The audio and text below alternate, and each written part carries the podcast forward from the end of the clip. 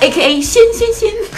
不要 A K A 了，大家忘记什什么么意意思思啊啊？As known as 哦哦，对我以为是个什么呃少女组合的团名。 哎 B 吧那是就是 A K AKB，就是你吧是叫什么又又名什么什么之对对类对的。哦，OK，好的，我们接着上次继续讨论《黑镜》第四季的剧情。对，我们还没有讨论完，意犹未尽。对，主要是我们想法很多啊，都要深挖一下才有意思。是是是，就说到隐私，就感觉就好像到那个大天使那一集第二季嗯了啊，对吧？其实对我觉得这也是一个，就是你父母跟孩子之间的隐私，我觉得确实就是一个很对，但是这好的个好的这一集也是一样的问题，就是其实所有东西出发点都是好的，我觉得他都给他套上了一个好的出发点的外壳，但但是是科技的出发点其实都是好的。就是人类进步但是嘛，不知道他最后到底都会是愈怎么演使愈用烈。它。对，对，其实那个你可以呃哦，所以来这王老一师给大家集介绍一下这个故事。事。 对的，所以这一集呢是这样子 的，就是一小个黑板，对，老师你要不先讲有段一子个妈妈立刻切 换声音，啊，没有，她有个妈就刚好有了，刚刚有自己的孩子，然后呢有一次就带孩子去公园玩的时候，嗯然后孩子突然不见了，她就很害怕，就吓死了。后来就觉得。嗯，就觉得不能就是这么轻易的失去孩子，想想要就随时都随时随刻都知道孩子安全，所以就带了孩子去一个就是新的一个科技公司，嗯他们在测试一款产品，这个产品呢就是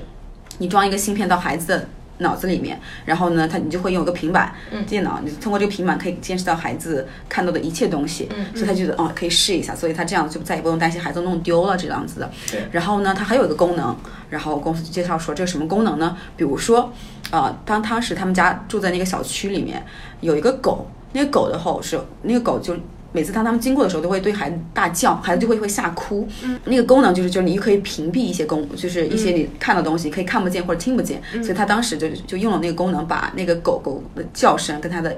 呃画面就给屏蔽掉了。我觉得对有点像就是那种什么家长监控的网络，哎就是你家长看不会到在任对何对对任何暴力呀、过或滤者什么过的黄赌毒的任何东西。是对都，把它过滤掉了。就应该就是年安全的环境，对， parent guidance，说年龄限制的那种。对对对，所以他就看一开始他就说你可以就是过滤掉某些画面跟声音，他一开始就首先可能就把那狗狗的叫声过滤掉了，嗯，然后后来可能越来越多的事情，比如说他有一次孩子好像受伤了，看到血了，对他。然后？呢，把他把那个血的话也是过滤掉，所以你看你就孩子从那个孩子的角度看上去就是一片模糊，什么都不知道是什么回事儿。嗯，嗯，对眼睛看不见，对，对因为他脑子里被打了一个那个芯片什芯么片什么样的对东对西，对，所以之后呢，孩子长大，大家都觉得有他有点呃不一样，但是他也就这样子了。对是在一个完全受保护的环境下长大的，嗯对对对，但是那个就好怪孩子还是跟坏男生在一起了，哦，这对，个中间他妈妈呃一度就是决定说放弃这个东西，因为他觉得嗯孩子后来在自残嘛，哦还在因自为残对他看不到。坏对对对，小姑好姑娘跟坏男生就是对坏男生就是嘲笑她说你什么都不知道，嗯，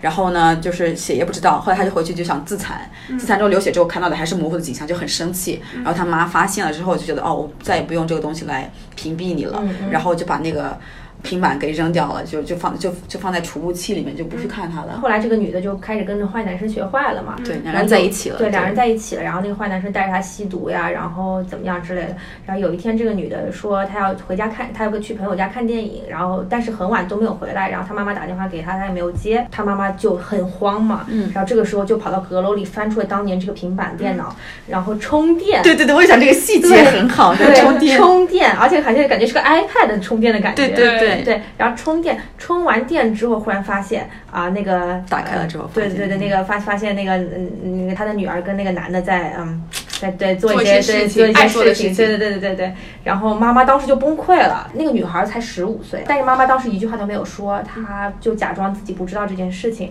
但是由于她担心女儿会怀孕，所以就在每天早上她给女儿的那个做的那个果 Smoothie，汁里面，对加了避孕药的成分。是，但是那个女孩上学的时候就忽然吐了，嗯吐了之后，学校医生校医检查出来就告诉她，你怀孕了是不是？还是是流产了哦，吧？你流产了。对，今天早上吃的这个东西里面有避孕药的成分。嗯然后这个女孩当时就震惊了，她就回家之后就开始翻，翻了之后垃圾桶发现，嗯对，发现她那个呃垃圾桶里面有一个避孕药。嗯，嗯，避孕药之后，然后她就意识到说她妈妈可能知道她发生了这些事情了，就上去她妈妈房间里，果然被她找到了那个监控她的 iPad，然后她就打开那个 iPad，看到她妈妈之前监控她的所有的画面，因为都有存档，是。然后她很生气，她就包括看到，就是他自己吸毒以及跟那个男生是在做那个事情的时候，是就感觉很尴很尴尬有没有？对对对然后就是她又气又恼，她她有一点觉得就是很丢脸吧，或者对，怎么非样常生气，对，非常生气，然后他就准备离家出走。这时候妈妈呃正好回来了，然后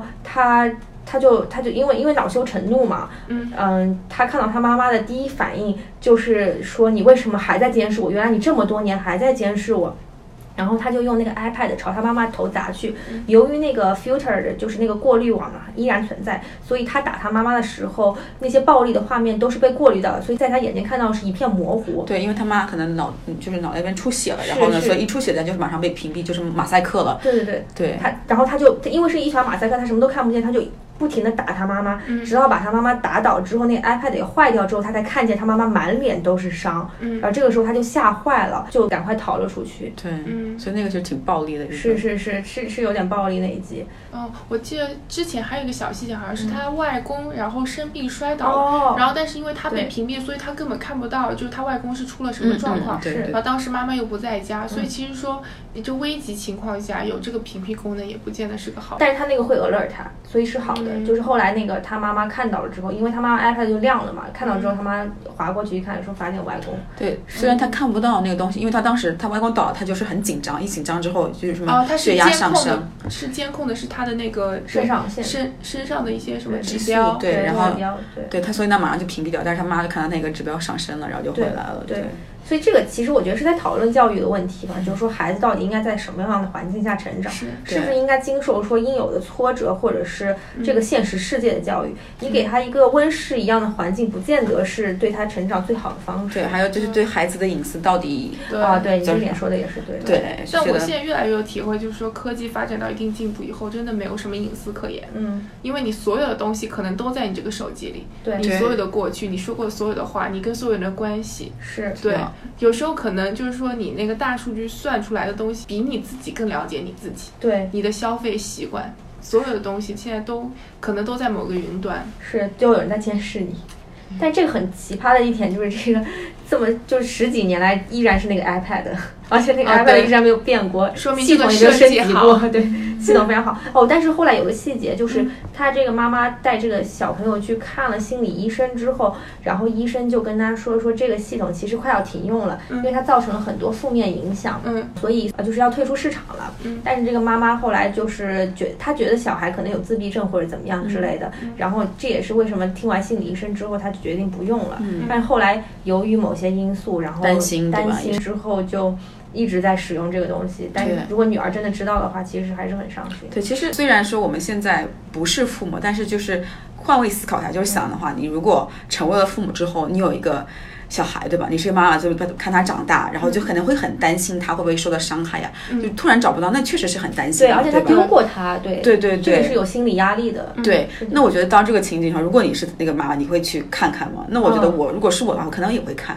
嗯是谁知道他就在外面乱搞呢，对吧？对对但是确实每个孩子都有，有她时候都不会可有能长大的一天。对，可能有很多东西不告诉爸妈也是正常的。比如说嗯你出去跟一个男生 date，你不不一定就会告诉你妈，对吧？是是，对啊，因为父母也不一定会理解你，就是价值观和人生观可能不每个那人么嗯相都同是。这么成长的嘛，对对啊对对对，你这样就没有办法合群嘛，对，是吧？是，就是我让自我己觉得小时候倒是可以用这个，我对我但感大觉了就不太但好了长长大了就不太好。可是小时候，说实话也不离开小孩儿，就说你你小孩自己独处或做决定的时间也非常少，啊，除了对上下学可能对是对对对，其实是一个概念嘛，就是小时候父母呃可能对于你生活或者怎么样的照顾或者更多一点，对啊，长长大之后父母就更倾向于在你精神层面上的指导。对，就让我想到我前段时间刚看到就是个嗯新闻呢，就是台湾一个女明星，她的儿子十八岁，看到没有？嗯，然后就是在大就自己拥有很多枪支，然后还在学校里面说，就跟朋友开玩笑说我要来把你们哦你干打掉对对，嗯这个这个意思，然后被捕了嘛。哦就，是然后他之前教育也就是非常的极端，就是什么都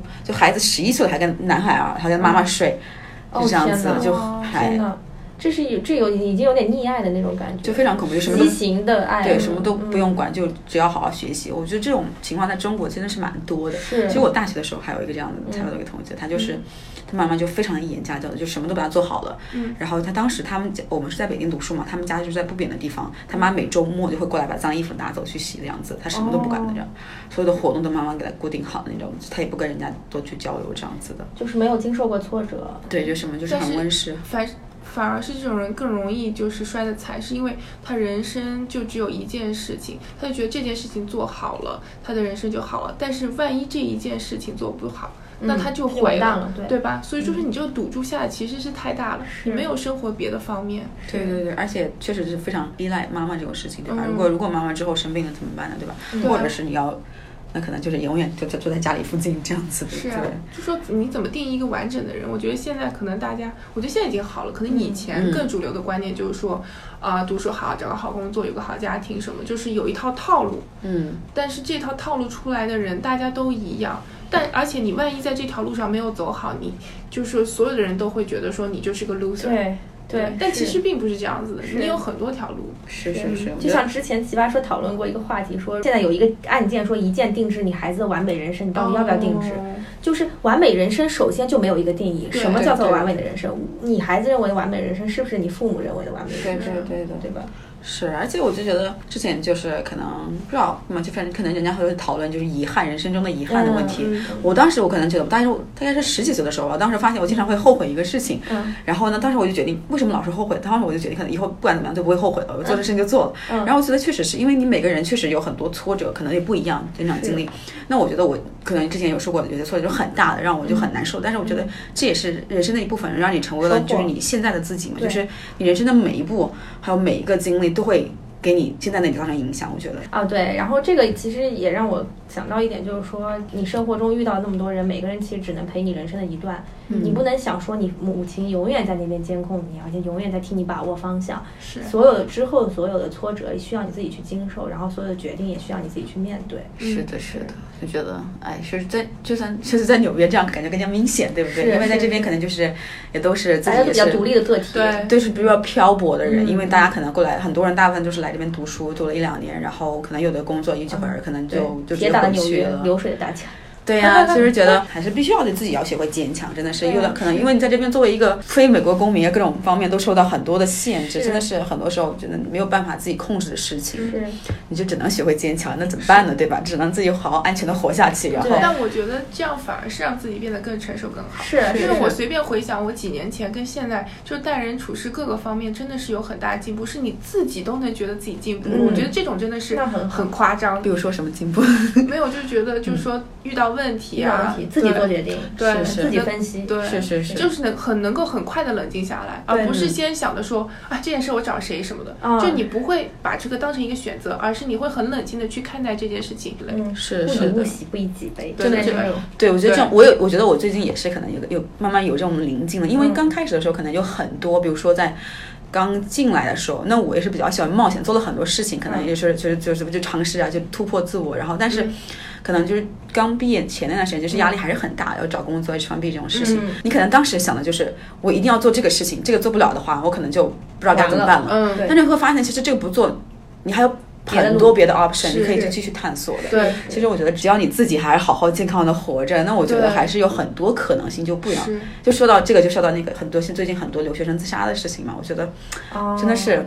人生还是有很多可能性的，就是是嗯，哎，虽然但是可能很就是不要被眼前的一条死胡同堵住了忘记，对嗯对，确实有的时候，因为你脑子就想这个事情的时候，tunnel thinking 嘛，就这样。就当你嗯老是想一件事情的时候，这个事情就变成你人生中最重要的事情。但是你之后可能就觉得这个事情其实没什么。是。对，你比方说，我们现在站在现在这个点，你回过去看之前所有遇到的困难，真的是其实我觉得我都想不起来了。对，我也根本就想不起来算困难，只是你当下站在这个点，你才会觉得它是巨大的困难，对，你没有办法承受。但是你走过这一段之后，你再往回看你这长长的人生的话，你并不会觉得对觉得对有对对，然后其实其实我觉得，虽然说纽约自己是很漂泊的一个人，就嗯大家都很忙，但是我觉得有一个 support network，有一个这个支持的自己的一个社交网络还是非常非常重要的。比如说，可以就是聊天的朋友啊，跟就是说家人可以聊跟家朋友啊聊天啊，也是很重要的，因为嗯对确实是有时候压力很大，确实需要一个人就可能就吐个槽啊之类的。那我现在的话，我觉得我现在室友就是我之前同学，就关系嗯比较好，就有时候晚上，那他现在有男朋友，那我是单身，那可能就是也 OK 嘛。但是就是有个人聊天，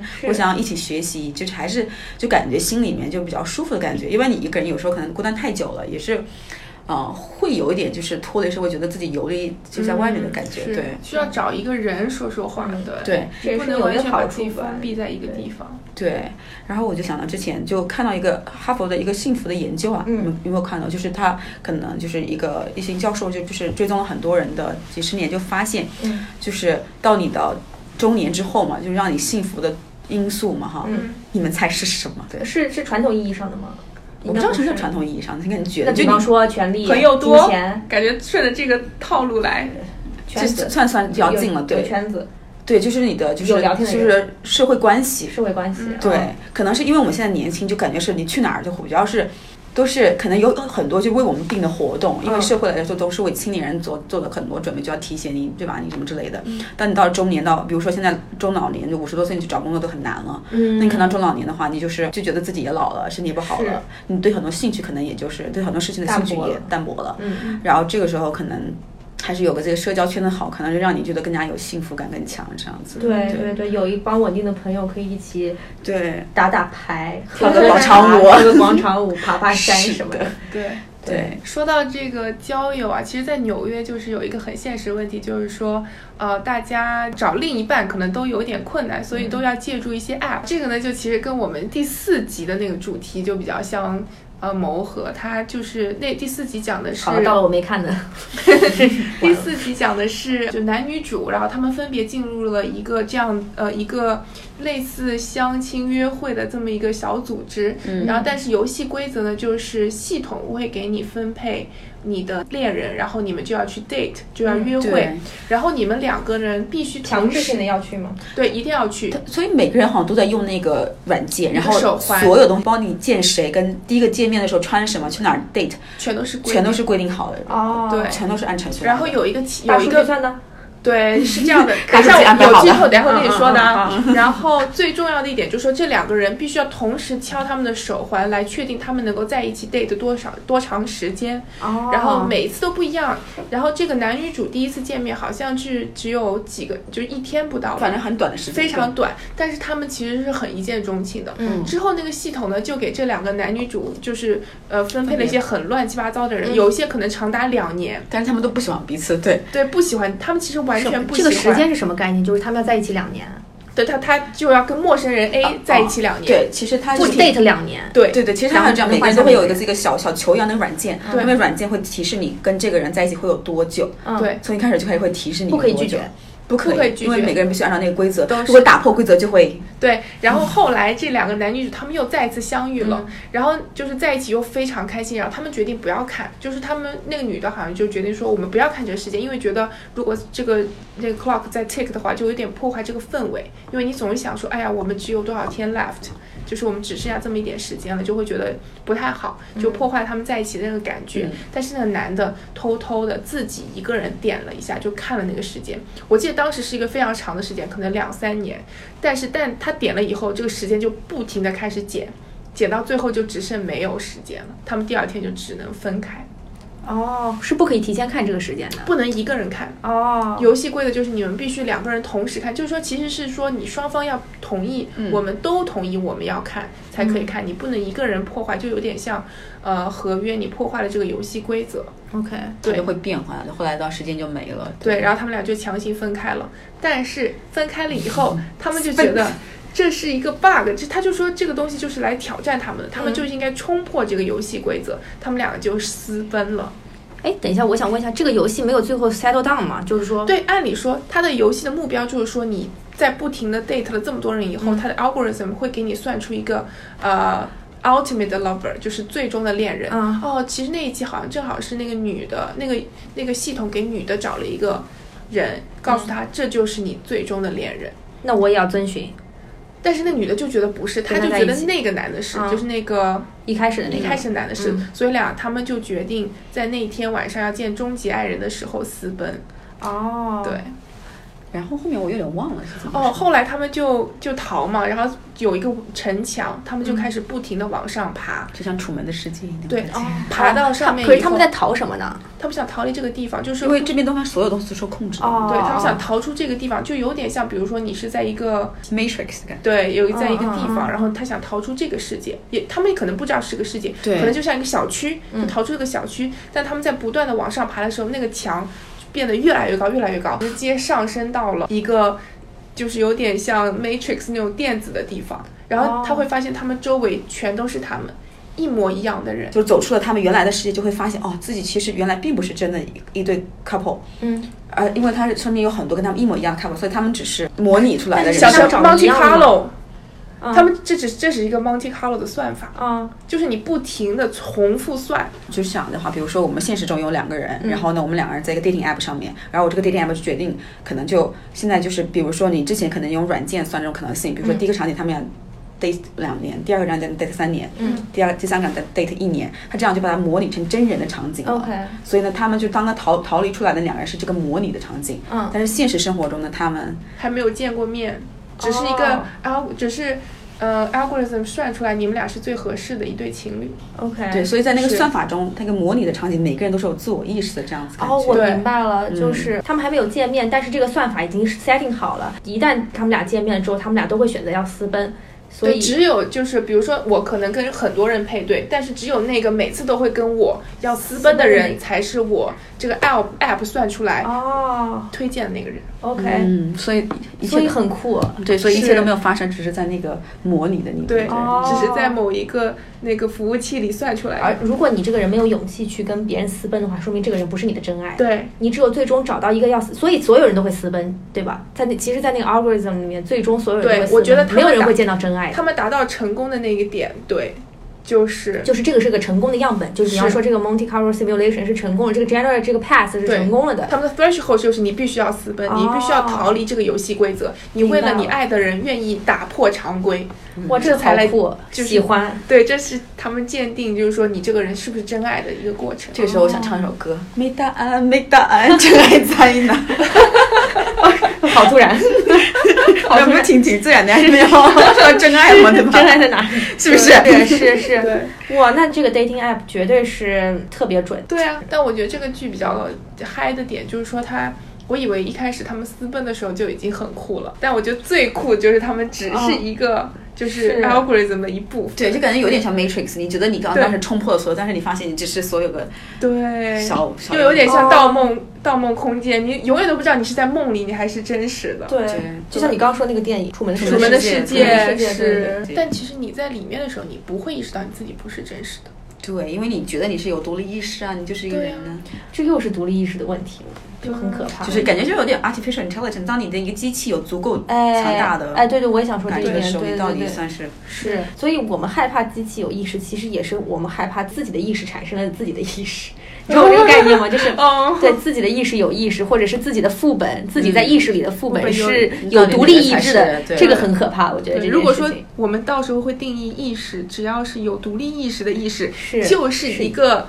人个体，个体对。对对对，应该说是人了，对吧？那就可能很有一可种怕。生命权的一个人但嘛。这个是完全违背，像这边信教的人来说是完全违背那个嗯教义的，对吧？是，可以其实就很可怕了，因为你要颠覆整个大家的信仰。对，因为我最近才看那个《The Theory of Ev- Everything》，叫什么？呃，万物起源，呃讲霍金的对吧？对对对对，是万物起源。然后因为最后霍金不是在书的时候还加了一段，就专门给他老婆就提到了说上帝什么什么的。霍金在研究这个量子还是黑洞的时候，就嗯他老婆其实心情就比较复杂，因为其实这个如果证明的话，完全就是在说这个世界上是没有上帝的。就说如果一切时间啊是有一个起点的话是，那就说明其实是没有上帝的。是，对吧？所以就是说，其实很矛盾。你说宗教和科学，每个人其实心里还是想有一点信仰的东西。对嗯对、但是就是我觉得也很奇怪一点，就是我们一直在强调要自自身要追求自由意志这件事情，但是当真正你的意识在追求自由意志的时候，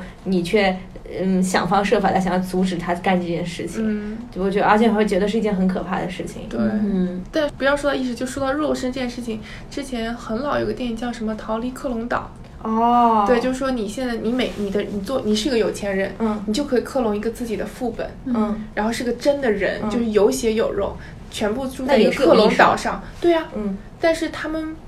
但他们不是你啊，嗯，OK，他们就想逃，因为他们不知道自己是真的人还是是假的人。其实他们存在完全的意义是，富人觉得我哪天心脏不行了，我就割一个我自己的心脏来装到我这里。对对对，对，但是克隆人本身其实是有意识的。对，是这让我想到之前一点叫做就是凯拉赖特利哦叫做 Don't Let Me Go 嘛，对，Don't let me go，不知道它中文翻译是什么。我我不要让我走了。对，反正他就打啊就是讲克隆人的故事，是那故事特别压抑。对，特别惨。他大概的意思就是，他演的就是一个什么，就是克隆人，对吧？嗯，他们那个更惨，就是说你不是每次要捐一个，就比如说你今天捐了肾，或者你明天要再捐点什么，就是说他们会捐到你整个人没有可用的为止。天哪，就说你你本身的存在就是个商品，但是说你你可能不是克隆的，嗯就是说就不是说你完全按照主人来一模一样的克隆这样嗯子 OK，对，但是他们本身就是说可能是培养出来的克隆人这样，对，但是他们也就是跟这个一个人一样。对啊然后他们是有意识他们的存在的目的就是为了之前那个他们就是一个个主体 box，，对对然后来 OK 提供有用的器官的。对，但那个就很惨，因为你有可能就是你被切了一个肾以后，你在病床上躺着，但是你又不能死，因为你可能还有是更有有一些别的有用的部分，嗯将来他们要来收割，就你真的会觉得你自己只是一个商品。就是你的躯壳是为了存放里面那些东西给人来用的。嗯但我觉得这个道德意识非常好分辨，啊就是说你、你你你就是一个有血有肉的，跟我一模一样的人，只是长得像而已，你就是个双胞胎嘛，对对吧？那你就应该像人一样活着，既然你是被这样创造出来的，我觉得有违道德底线的，你不可以因为这样的因素，呃，为了自己的这个这个利益，然后去去伤害另外一个这个母体。嗯，我我觉得是这个好像道德比较比较清晰和明确了。对，但是也是是，可能有一些人会觉得有争议嘛，所以克隆一直都是非常所有以争议的事情。所以现在就是你是，其实你你会这样得到结论，就是说你会觉得身体，就是说这个生物的东西是比意识更重要的，所以你才会这样觉得。就是说你会定义说脑死亡或心脏停跳，这个人就死了。但如果说你另一种定义，你换一种定义方法，你说嗯你意识不存在了，你才是死的呢，嗯。那就完全不一样了，对吧？但是啊你想说科学进步发展，你要真的要救命的话，你确实得克隆出一个跟你一样的心脏或者怎么样，但就是看它如何这个方式如何进行了。对，嗯可能现在现在可能大家的主要干观细点胞是啊直觉接得都可以培养，对，呃说细器官胞器官对只要对它对没有对独立意识还是可以接受，但是就是培养一个人出来，然后再就是有割点的话，夸张。那可能是有哎，点。我觉得又是有点吓人。对，我今真天的是听我一个朋友跟我讲说他，呃吐了半罐子口水，然后把那个口水寄到一个组织那边去，可以验你的那个就是之前的祖先是谁，有这个这个东西。然 后半罐子口 水，我觉得他们是想建呃一个收 database 集，对，收集我也觉得 DNA，是对的，。是 DNA 目的是你你大数据嘛，你也可以知道人类基因因那些为他最后反馈研究过来给你的排序 report 会告诉你说，你上面三代的你的兄弟姐妹现在在哪里，你敢相信吗？就是他们也吸过 Database 口水去啊测过的，对，嗯，对，反正我们跟大家剧透了这么多，然后第五集我们就留给大家自己看吧。我觉得聊的也是很开心啊，因为跟大家一起开脑洞，然后还去探讨这个社会的问题，嗯，因为我觉得黑镜总有给人一种感觉，就是你看完之后，你掉进了一个巨大的脑洞里，但是你自己忍住不想，又不得不想，嗯就是会在那个不断的往复循环当中去思考。你你有时候会觉得很震撼，然后又又稍微有点惊吓，完了之后还有点社会责任感。嗯就是我觉得这是一个非常非常完美的剧啊。对，我觉得它反正是一个让你就是就是那种 social dystopia，就是乌托邦的反义词是就是反乌托邦，就是让你看起来很不舒服的一嗯点，，就有点膈应的感觉。对，非常膈应。嗯，所以在节目最后，老师要不要讲两个段子？新东方老师，就给大家分享一下一些比较奇葩的故事。我觉得我我这个人的体质就很就是会有招招黑体质嘛，不是招黑体质，就大家都觉得我人挺好，但是 anyway 就可能会有一些就会遇到很很奇怪的人这样子。嗯就比如说纽约地铁上什么人都有嘛，我就遇到过很多很奇怪的事情。比如有一次，嗯我坐地铁，然后一个流浪汉就上来了，嗯他就跑到我那个我在角落里面坐，他就跑过来一直跟我讲话，我不知道他在讲什么，因为他们就是有点口齿不清嘛。嗯然后我就很尴尬，我就呃呃点头嘛这样子。然后呢，他就嗯突然他拿了一个 cent，嗯然后放在我的包上面，嗯， 我说他的意思哦在他那里给给你我钱钱，一个流浪汉，他们就是平时要钱，他给我钱，嗯我说啊不用不用，他就说哦 you take it you take it，然后呢他就走了，然后当时全车的人都看着我，然后我就很尴尬，我说我是很寒碜吗？所以流浪汉都要给我钱 了，特别感谢你陪聊。我不知道，反正就挺尴尬的，就是美国社会是挺奇葩的，是就是老有一种怪怪的人。都有，是对，还有一次特别奇葩的事情嗯是，嗯我当时就是那次也在地铁上，呃，从那个前两趟然后往回坐车嘛，嗯然后当时坐的是 B train 还是 D train？B train 跟 D train 它就是座椅的，有的是横向的，有的是纵向的嘛。是对，然后呢，我们当时就在一个横向的座位上坐着，然后呢，来了一个纵向的，就在我们对面上有个人。然后那个大哥他穿的挺时尚的一个驼色大衣嘛，对吧？然后呢，我跟我就朋友讲话的时候，我老是觉得这个人在盯着我，然后我也不敢确定，我就眼睛瞄过去了，一看，然后发现他就是他坐的离我大概就是一个座位就很近嘛，而且又是正面正对面这样子的，嗯我发现他就非常期待，也就上身前倾的看着我，就面带微笑，很期待的看着我，你知道吗？然后我就很